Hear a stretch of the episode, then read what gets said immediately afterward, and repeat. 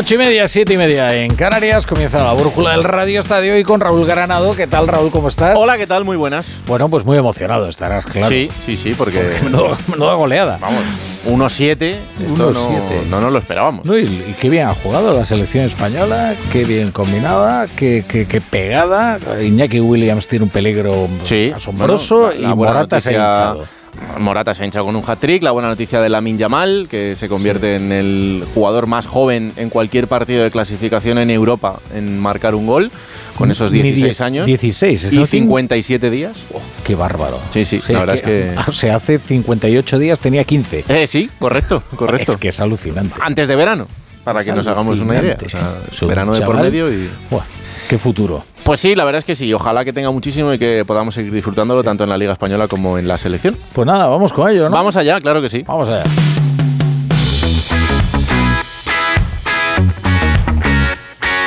La brújula de Radio Estadio. Raúl Granado.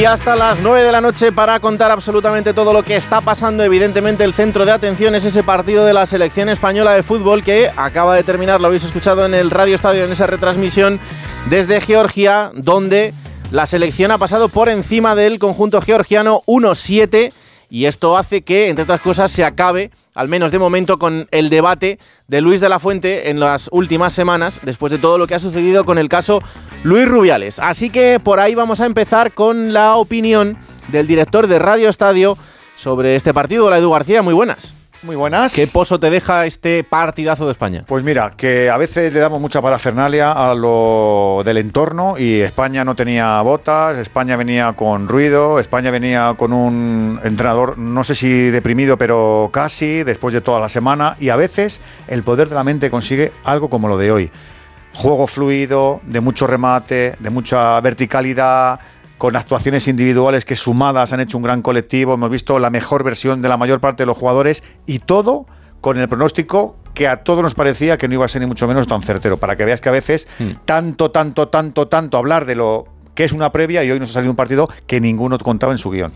Si decimos que los futbolistas eh, salvan el debate de De La Fuente, ¿acertamos?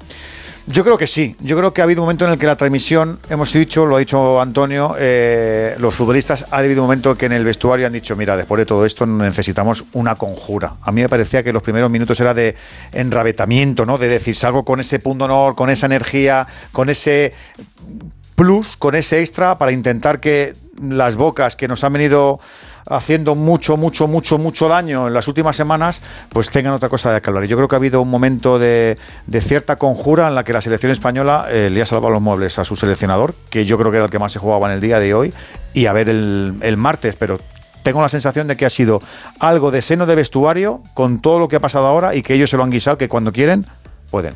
La última, eh, esta victoria, por lo que significa para el grupo, ¿te da esperanza para eh, formar una selección alrededor de estos jugadores? Yo creo que venimos durante ya mucho tiempo hablando de cuál es la, eh, la baza principal, que no hay un solista único, que hay un sentido orquestal y que luego la media de edad de los chavales, hoy hablaremos mucho de- del jugador del Barça, pues tiene pinta de que, de que el presente no pinta nada mal y que hay mucho futuro. Y luego lo que hay alrededor, toda la vida tiene su contexto. Hoy nos va a servir para presentar más candidaturas de cara a lo del 14 de- hasta, el, 15 hasta el 14 de julio del año que viene. Si hay alguno que se verá campeón y que ya tenemos la Eurocopa. Creo que tenemos mucho presente y un futuro prometedor. Gracias, Edu. A ti. Venga, vamos hasta el escenario de ese partido con el sonido de Raúl Espínola todavía en el campo, el equipo de enviados especiales de Onda Cero, porque aparece por la zona mixta un protagonista, Fernando Burgos. ¿Qué tal, Raúl? Buenas noches. Vamos a escuchar a Álvaro Morata, que está en esta zona mixta ya. Ya Ganamos con gol de Dani en el último minuto y, y bueno, sabemos que era un partido peligroso y de hecho creo que hay selecciones grandes que lo van a pasar mal aquí. Has hecho varios dobletes con España, pero hoy es un día, imagino que para ti especial, histórico, aparte del debut con gol de, de Lamine. Pero no sé cómo valoras esta foto, la tuya con, con la pelota, viniste sin botas y te vas con balón. Bueno, eh, la verdad que sí, que estoy muy contento. Al final tengo que dar las gracias a mis compañeros. Hoy el primer gol ha sido un centro de- del jugador clase mundial de Marco el segundo Fabián ha sido muy generoso porque podía haber tirado él y, el tercero Miquel me ha dado un gran pase, así que estoy muy orgulloso. Cuando juegas con grandes jugadores y jugamos en equipo es, es increíble, así que estoy muy feliz, muy feliz también por Nico, por Dani Olmo que ha marcado también y por Lamin que la verdad que yo con 16 años eh, tengo buen recuerdo bastante bastante diferentes, lleva una buena empanada y él es, es increíble que está aquí ya compitiendo para ser titular en la selección española, en el Barcelona y nos alegramos mucho. Álvaro, eh, ha sido una semana difícil y complicada, empezando por aquel comunicado del lunes. Habéis entrenado solo dos días porque ayer no pudisteis. ¿Imaginabais que ibais a dar este recital bajo la lluvia de Tiflis porque ha sido uno de los partidos más completos de España en toda su historia? Bueno, sabíamos que íbamos a tener más ganas de lo normal, seguro, de ver la pelota, porque ayer no teníamos botas ni guantes. Pero bueno, si, a ver si se pierden más veces. Mientras que lleguen el día del partido y juguemos así, es, broma. Al final hay que adaptarse a las situaciones, estiramos, nos divertimos ayer, nos quitamos tensión del viaje y, y nada, hay que pensar ya en el siguiente partido, hay que estar en la Eurocopa porque nunca, nunca está fácil. Hay grandes selecciones que vosotros sabéis que se quedan siempre, algunas se quedan siempre fuera. Llevas 33 goles, llevas casi una media de un gol cada dos partidos. A dos de Silva, cinco de Torres, Villa, Raúl. ¿Dónde está el techo de Álvaro? ¿Te ves arriba del todo? Bueno, cuando la verdad que cuando llegué aquí a la selección por primera vez veía las fotos de, todos ellos y, para mí es un orgullo pues estar ahí con nombres como Hierro, Morientes, Sergio Ramos y ya cerca de, de otros grandísimos jugadores que han, que han hecho historia en el fútbol español. Al final, obviamente que me hace mucha ilusión, pero, pero prefiero ganar una Eurocopa o, o un Mundial y, y que metan los goles otros. Al final yo quiero Quiero tener fotos en casa con, con- con títulos, como es la Nations League, que para mí tiene un valor increíble, aunque para mucha gente a lo mejor no, pero, pero es un, un premio a un recorrido muy largo y de muchos años. Has llegado a la 33 antes que Alonso. Bueno, pues ojalá que. Un abrazo para Fernando. Ojalá que primero que invite a una carrera y luego que, que pueda llegar él a, a ganarlas todas. Sabe él y Carlos que les apoyamos siempre eh, a muerte y- y aquí estamos. Mientras siguen saliendo protagonistas, saludo también a Alfredo Martínez. Hola Alfredo, ¿qué tal? Muy buenas. ¿Qué tal? Muy buenas tardes o tardes, noches ya, Raúl. Sí, eh, dos horas más en, en Georgia, eh, después de, de ese partido goleador total de España, que ¿cómo habéis vivido desde allí? Bueno, extraordinariamente bien, satisfechos. Está ahora hablando el seleccionador nacional Luis de la Fuente y sobre todo ante que nadie esperaba esta reacción del equipo. Una semana convulsa, muchas cosas extradeportivas, no llegan las botas en la víspera y sin embargo el equipo sale como salió a comerse al rival y lo hizo extraordinariamente bien, ¿no? Acaba de decir el seleccionador que, bueno, lo de la Yamal es un poco también mérito del grupo que le acoge. Ha hablado mucho de grupo, de personas, más que de futbolistas, y que esa es la clave, buena parte del éxito, y ha destacado que es una de las victorias más importantes de su carrera, evidentemente, por unos siete ante un equipo como Georgia, que le pone en valor. Dice, hemos ganado unos siete, pero no penséis que Georgia es mala. Y por cierto, ha dejado eh, entrever que difícilmente los dos lesionados en el día de hoy, en especial Dani Olmo y Marco Asensio, llegarán al partido del próximo martes en Granada, aunque con cautela. Mañana habrá que esperar a ver cómo evolucionan, sobre todo Marco Asensio del golpe, pero evidentemente el partido está muy cerca y serían dos bajas significativas de un grupo sensacional en el día de hoy. A ver, más protagonistas en la zona mixta, Fernando. Y fíjate, sin solución de continuidad, Sí. aparece por aquí Martín Zubimenti, hoy debutante como Lamin Yamal. Debut en partido oficial, el otro fue en, Butarque contra Lituania. No sé cómo te sentías, si tenías cierta ansiedad porque viniste en marzo cero minutos, en junio cero minutos. Cuéntanos un poco cómo han sido estos, estos meses y el momento del, del debut. Bueno, como dices, redebut o debut para mí, porque era una situación rara aquella, pero bueno, eh, sí que el no haber debutado antes quizás te puede crear algo de ansiedad, pero bueno, creo que había aceptado mi rol, lo que tenía por delante, los partidos que eran y nada, me tocaba esperar y, tener paciencia hasta que llegara. La sensación de que, esta selección te viene como anillo al dedo, ¿no? Una selección coral, de buen gusto, de buen trato a la pelota. Tú en eso eres un, un especialista. Eh, es fácil sentirse cómodo desde el comienzo aquí con la selección, con esas características que, que tiene el equipo y las que tienes tú, ¿no? Bueno, creo que para cualquiera sería difícil no encontrarse cómodo con esta selección. Al final todos son buenos, se adaptan a ti, te hacen el pase mejor. Todo- todos en conjunto hemos demostrado muy buen nivel y, y bueno, la verdad que contento y como dices me, me he sentido bien. No sé si has disfrutado más desde el banquillo o desde el campo, porque la primera parte ha sido un recital increíble. Luego, claro, vosotros queréis jugar, pero el partido de España no se puede ser más completo, ¿no? Más completo el partido de España. Sí, está claro, ya desde el principio creo que había muy buenas sensaciones, desde el banquillo lo estábamos viendo y, bueno, al final el, el, tener tanta ventaja te puede llevar a equivocarte, pero en la segunda parte, quitando los primeros 10 minutos, eh, el equipo ha demostrado mucha madurez, ha calmado el partido y bueno, eh, hemos estado hasta el, hasta el, final manteniendo la bola y, y pudiendo meter los, que más, los más que hemos podido. Gracias a Martín Zubimendi, el futbolista de la Real Sociedad. Raúl, mm. te pido paso en, en, unos minutos porque por aquí vemos también a Nico Williams que ha hecho una segunda parte espectacular. Bueno, pues otro protagonista más y eh, también quiero conocer la opinión de otro de los profes que ha vivido en directo ese partido en Radio Estadio. Hola Antonio Sanz, buenas noches. Buenas noches Raúl. Afortunadamente has vivido el partido en Radio Estadio porque lo de hoy ha sido una euforia goleadora increíble. Sí, el éxtasis de la selección, ¿no? Después del triunfo en la Nation League, el, el, el recital que ha dado la selección española en un partido espléndido, un partido vistoso, un partido divertido, un partido distraído, un partido con muchos goles. La verdad es que lo ha tenido todo y, y, y es para estar muy contentos porque eh, la víspera no era tan no era no. tan optimista, la verdad. No, no, la verdad que no, que todo el ruido previo pues nos hacía pensar en que no sería un, un partido fácil. Eh, lo fácil ahora precisamente es fijarnos en, en la Miña Mal y en lo que supone ese gol. Eso es la, el, la, el, el, toque histórico que deja que deja el partido, pero ha habido muchos más. Creo que los tres goles, el hat-trick de Morata, la segunda parte que ha hecho Nico Williams, el, el, primer tiempo que ha hecho Dani Olmo, Marco Asensio, creo que todos son muy buenos, el propio Rodri, creo que son todos muy buenas noticias y por supuesto la guinda, lo de Lamin, creo que tenemos un jugador donde poder construir una selección alrededor suyo. Y ahora lo de Chipre, eh, bueno, no será el mismo partido evidentemente, pero será en Granada por lo menos con nuestra gente, así que eso ya nos da un plus. Yo creo que esto nos va a venir para calmar un poco los ánimos, ¿no? Estaba todo muy tenso, el, el toro que tenía hoy que lidiar Luis de la Fuente era, era considerable y creo que esta victoria y como ha sido y, y con, con, tanta, con tanta seguridad y con tanta alegría nos va a dar tranquilidad, nos va a dar, nos va a dar reposo y nos va a proponer una España, espero que diferente y, y arrastrando lo que traemos, que es el título de la Nation League. Gracias, Antonio. A ti. Esta noche, Fernando, en Radio Estadio Noche seguiremos escuchando a los protagonistas mientras seguís trabajando por allí, pero eh, ¿qué caras has visto de, de esos jugadores? Uf, muchísima felicidad, aliviados. Daba, daba, la impresión de que se estaban quitando un peso encima terrible. No hay que olvidar que aquí las dos últimas veces que, que vinimos y las dos únicas nos costó Dios y ayuda. O sea, los dos partidos los ganamos 2012 y 2021 en el último minuto y hoy hemos hecho un, hemos hecho un 7 a, a, Georgia, nunca mejor dicho, por cierto.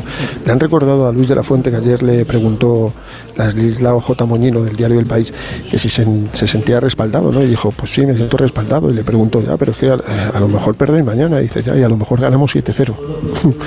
casi acierta, ¿eh? sí. casi acierta. Sí, sobre el episodio de las botas ha dicho que lo hemos llevado con normalidad y con, y con comprensión con mucha comprensión y esta noche vas a escuchar a dos protagonistas responderme por qué no llevan sus botas en su neceser, en su trolley o en su maleta, que efectivamente ha sido un error humano, pero que ese error como se hacía antes, se hubiera subsanado si los jugadores llevan su herramienta de trabajo personalmente ellos, como llevan la colonia, como llevan el cepillo de dientes, como llevan el champú, claro. como llevan eh, el cargador del móvil, como llevan todo, porque esta no deja de ser su herramienta de, de, trabajo. Nada, Marco Asensio y Dani Olmo no van a jugar el martes, vamos a ver si se quedan o abandonan la concentración. La selección vuelve esta noche, son cuatro horas y media hasta Madrid, mañana entrenan, mañana sábado, el domingo también y el lunes para Granada. Pero repito, sin Marco Asensio, rodilla derecha, Dani Olmo, eh, rodilla derecha, eh, Dani Olmo, pierna izquierda, Marco Asensio, una lesión muscular. Pues esta noche hablamos. Eh, Fernando, Alfredo, un abrazo muy fuerte. Hasta Otro para todos. Hasta luego, solo destacar que con esta victoria la selección española da un paso importantísimo en la clasificación y si no pierden, Noruega casi casi tiene el pasaporte sellado. Hasta luego. Sí, la verdad es que sí, es una grandísima noticia. Con el sonido desde Georgia de Raúl Espínola. Eh, hay más partidos que van a arrancar en exactamente 40 segundos. Hola Miguel Venegas, muy buenas. Hola, ¿qué tal Raúl? Muy buenas. Y no ha empezado todavía ninguno, van con, no con retraso, pero bueno, les quedan unos segundos. Pero sí, hombre, hay que fijarse sobre todo en el partido de nuestro grupo, el Chipre eh, contra Escocia en la Arnaca. Es el próximo partido que vamos a tener contra, contra Chipre precisamente. Y los escoceses que lo han ganado todo y que van con cierta tranquilidad y con el 11 eh, pues más o menos modelo que, que jugaron contra España y ganaron. Además de esto, el partido de Croacia contra Letonia juega Luka Modric de titular, el partido de Portugal en Eslovaquia Eslovaquia con Cristiano Ronaldo de titular, además, además de Cancelo en el lateral izquierdo no juega Joao Félix y en ese mismo grupo un Turquía-Armenia en el que sí que se va a jugar bastante porque hay que recordar que, se que pasan a la Eurocopa el primero y el segundo directamente. Pues muy atentos también a lo que suceda en estos partidos y esta noche lo contaremos. Gracias Miguel, un abrazo. Abrazo. 15 minutos para llegar a las 9 de la noche. La brújula de Radio Estadio.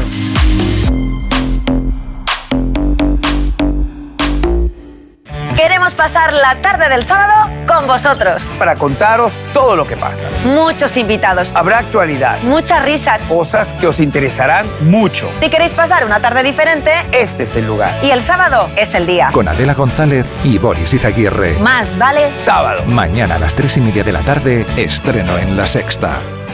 Con las lentillas, el polvo, los ordenadores, notamos los ojos secos, nos pican. La solución es Devisión Lágrimas. Devisión alivia la irritación y sequedad ocular. Devisión Lágrimas. Este producto cumple con la normativa vigente de producto sanitario. La ciudad está llena de gente, señales y situaciones peligrosas. Un atropello o una colisión dependen de una décima de segundo. Conduciendo no hay tiempo para el móvil, ni en ciudad ni en carretera. Mételo en la guantera y evita tentaciones. Ponle freno. 15 años salvando vidas. Ponle Freno y Fundación AXA, unidos por la seguridad vial. La brújula de Radio Estadio. Raúl Granado.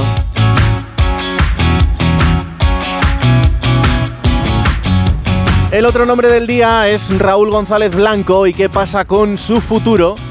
Si deja el Castilla, si ficha por el Villarreal. Hola Alberto Pereiro, ¿qué tal? Muy buenas. Hola Raúl Granado, ¿qué tal? Muy buenas. Contándolo desde ayer, pero eh, ¿qué paso sigue dando Raúl eh, en esa decisión que tiene que afrontar sobre si ir al Villarreal o no? Bueno, el primero que le corresponde, porque al que le conoce un poco sabe que nunca iba a dejar tirado a su equipo este fin de semana. El Castilla ha entrenado por la tarde y por la mañana. Eh, Raúl lleva todo el día en Valdebebas. Ha salido un ratito eh, a mediodía para llegar otra vez a las 6 de la tarde, sabiendo que el partido de mañana es a las 8 y media en Linares. el club se va a marchar. de hecho, lo está haciendo ya porque ha terminado entrenamiento sobre las 8. vía autobús para eh, dormir allí y estar mañana por mañana sin problemas. Eh, nadie tenía ninguna duda de que Raúl eh, iba a viajar con su equipo. No hay ninguna obligatoriedad en Primera Federación, ya lo sabes tú, de dar rueda de prensa previa. pero sí le tenemos que escuchar obligatoriamente después del partido. la realidad ahora mismo es que por mucho que cumpla todos los pasos que le unen al Madrid, está muy cerca de ser entrenador del Villarreal.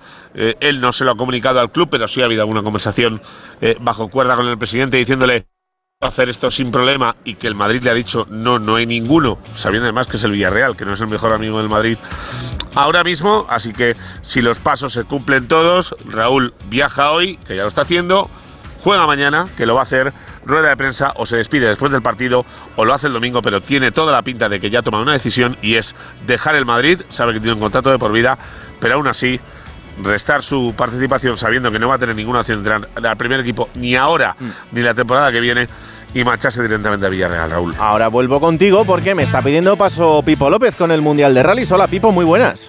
Hola Raúl, a pesar de la terrible dana que ha Grecia esta semana, el Rally Acrópolis ha salido adelante. Como la prueba arrancaba en Atenas y hoy subía desde Lutraquia hasta Lamia, han esquivado las zonas más inundadas y se han podido cubrir los tramos de la primera jornada. Una jornada en la que Thierry Neville y Sebastián se han enzarzado en un cerradísimo duelo y están después de un día completo de competición separados por menos de tres segundos. Ya más retrasado, casi a medio minuto, está Mientras que Dani Sordo no ha tenido una buena jornada. No ha marcado buenos tiempos y en el último tramo se le ha calado el coche y ha pasado de la quinta a la séptima posición. Pero quedan aún dos duras etapas en tramos que estarán más castigados por la lluvia que los que se han cubierto hoy, con lo cual pueden pasar todavía muchas cosas en esta décima prueba del Mundial. La mejor información del Mundial de Rallys, como siempre, de la mano de Hyundai.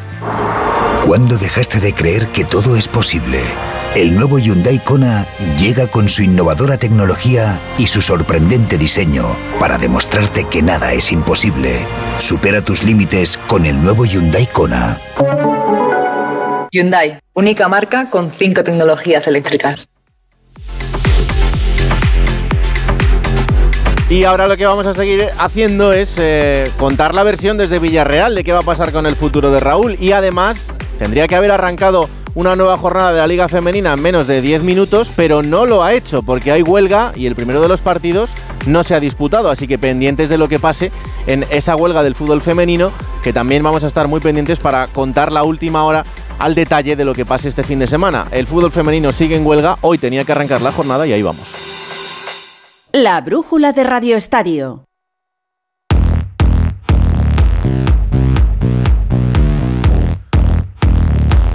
Conocido desde la posición del Real Madrid, ¿qué pasa con Raúl González Blanco? A todo esto en Villarreal siguen esperando a que decida. Hola Víctor Fran, ¿qué tal? Muy buenas. ¿Qué tal, Raúl? Muy buenas. Bueno, pues en Villarreal lo que hoy se considera para empezar es que es una jornada clave a la hora de tomar una decisión y que seguramente sea mañana o domingo, cuando se dé a conocer definitivamente el nombre del sustituto de Quique se tiene en el banquillo. Evidentemente se habla mucho de Raúl González, no pasa desapercibido el nombre por el componente mediático que la operación supone. Hoy estaba prevista esa toma de contacto entre el Club de la Plana y el técnico del Castilla. Lo que sí te puedo confirmar es que hoy a mediodía y además coincidiendo, como decía Pereiro, cuando Raúl no ha estado en Valdebebas, se ha reunido la cúpula directiva del Villarreal en las oficinas de la ciudad deportiva. Yo no descarto que haya habido ahí una toma de contacto telemático. Eh, pero que no ha confirmado el Villarreal. Como estamos contando, la de Raúl es una opción muy seria que parece que gusta al vestuario. En Villarreal siguen insistiendo que no es la única. ¿eh? Y el nombre de Pacheta, pese a ser un perfil más bajo en lo mediático y social, también gusta en el Villarreal. Se han reunido con todos, ahora toca decidir.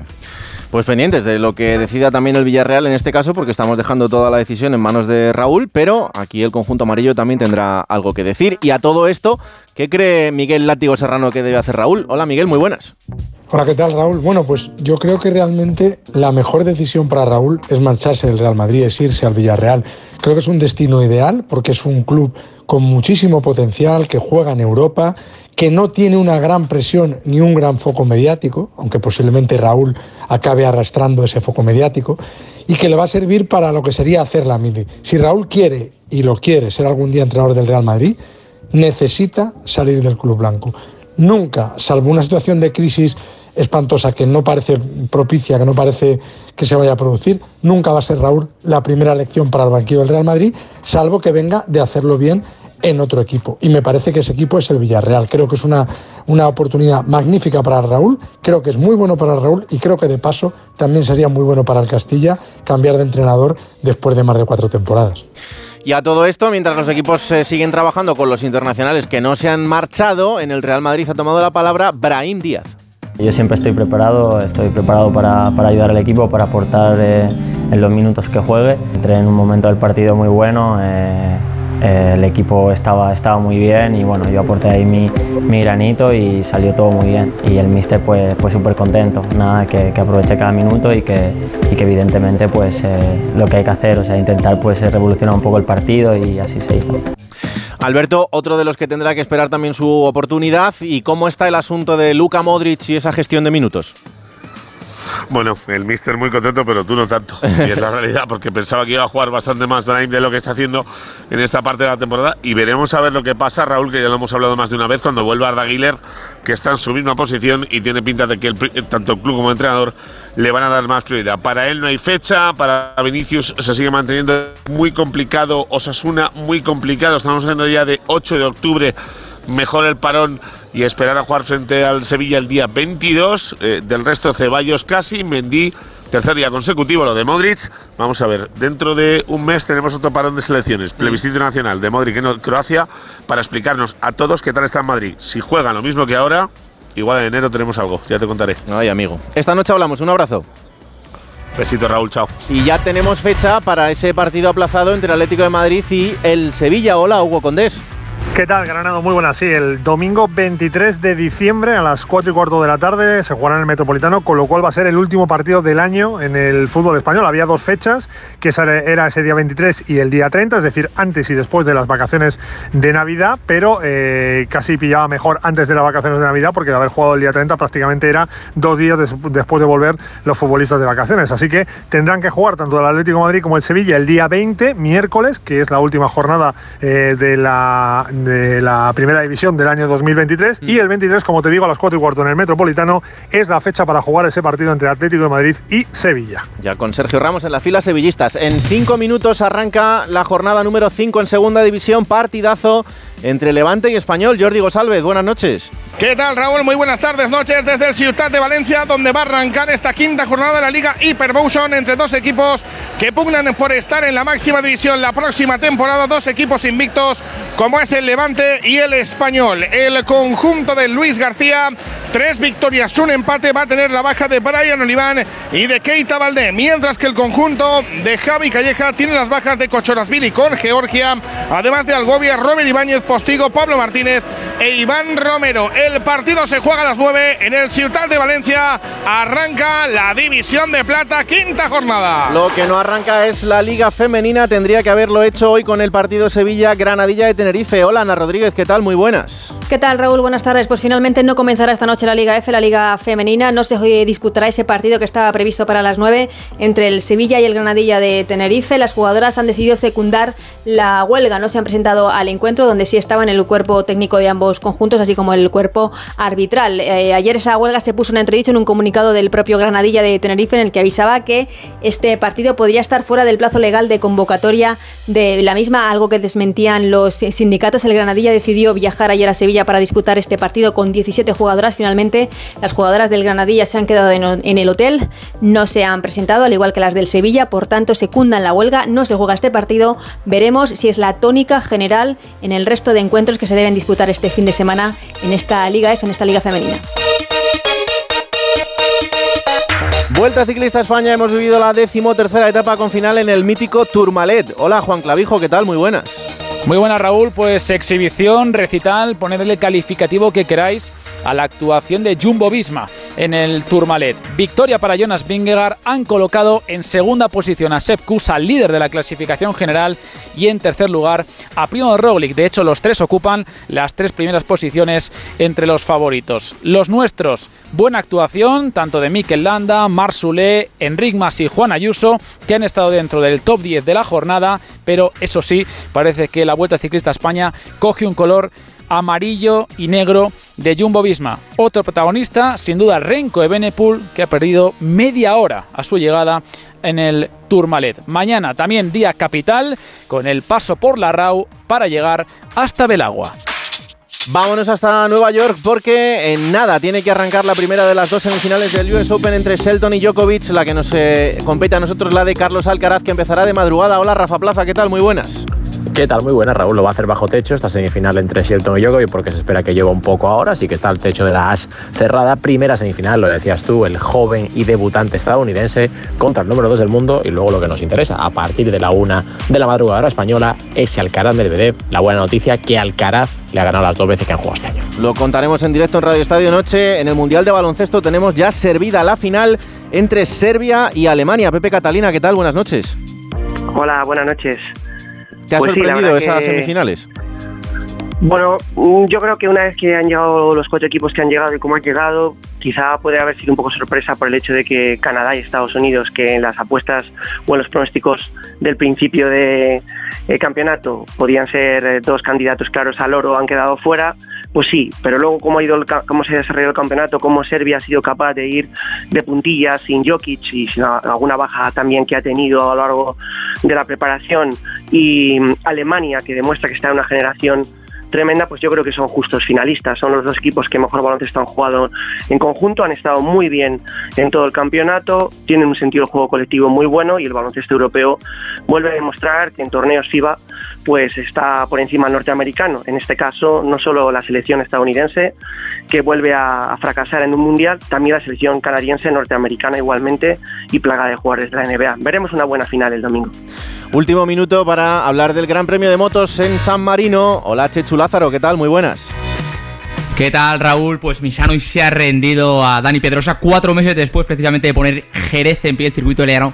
Se ha deleitado con el retorno del pequeño Samurai, que ha sido tercero en la jornada inaugural del GP y que ha logrado su billete directo para la Q2 de mañana. Y su vuelta rápida no solo clasificó a él, también le sirvió a Mar Márquez para concluir sexto y saltarse por primera, vez eh, en cinco grandes premios la Q1 normal, que después de la sesión el de Cervera agradeciera en la pista esa rueda salvadora de Pedrosa. El italiano Beche que ha sido el más rápido en una jornada jornada que se ha volado, ya que tanto él como Viñales han rodado por debajo del récord absoluto de la pista. Martín ha terminado cuarto, Alex Márquez octavo, Aleix Espargarudo décimo, mientras que el campeón Bañaya ha sido séptimo y ha salvado el día, ya que recordemos afronta el Gran Premio de su casa todavía con secuelas físicas de aquel terrorífico accidente el pasado fin de semana en Montmeló. Pues hasta aquí, a las once y media, me paso otra vez por aquí y repasamos un poco más tranquilos todo lo que ha sido el día de media, las diez y media en Canarias, ya en el tiempo del Radio Estadio Noche. Le contarán todo lo relativo al partidazo de la selección española. Gracias a Raúl Granado. A ti como siempre, un abrazo.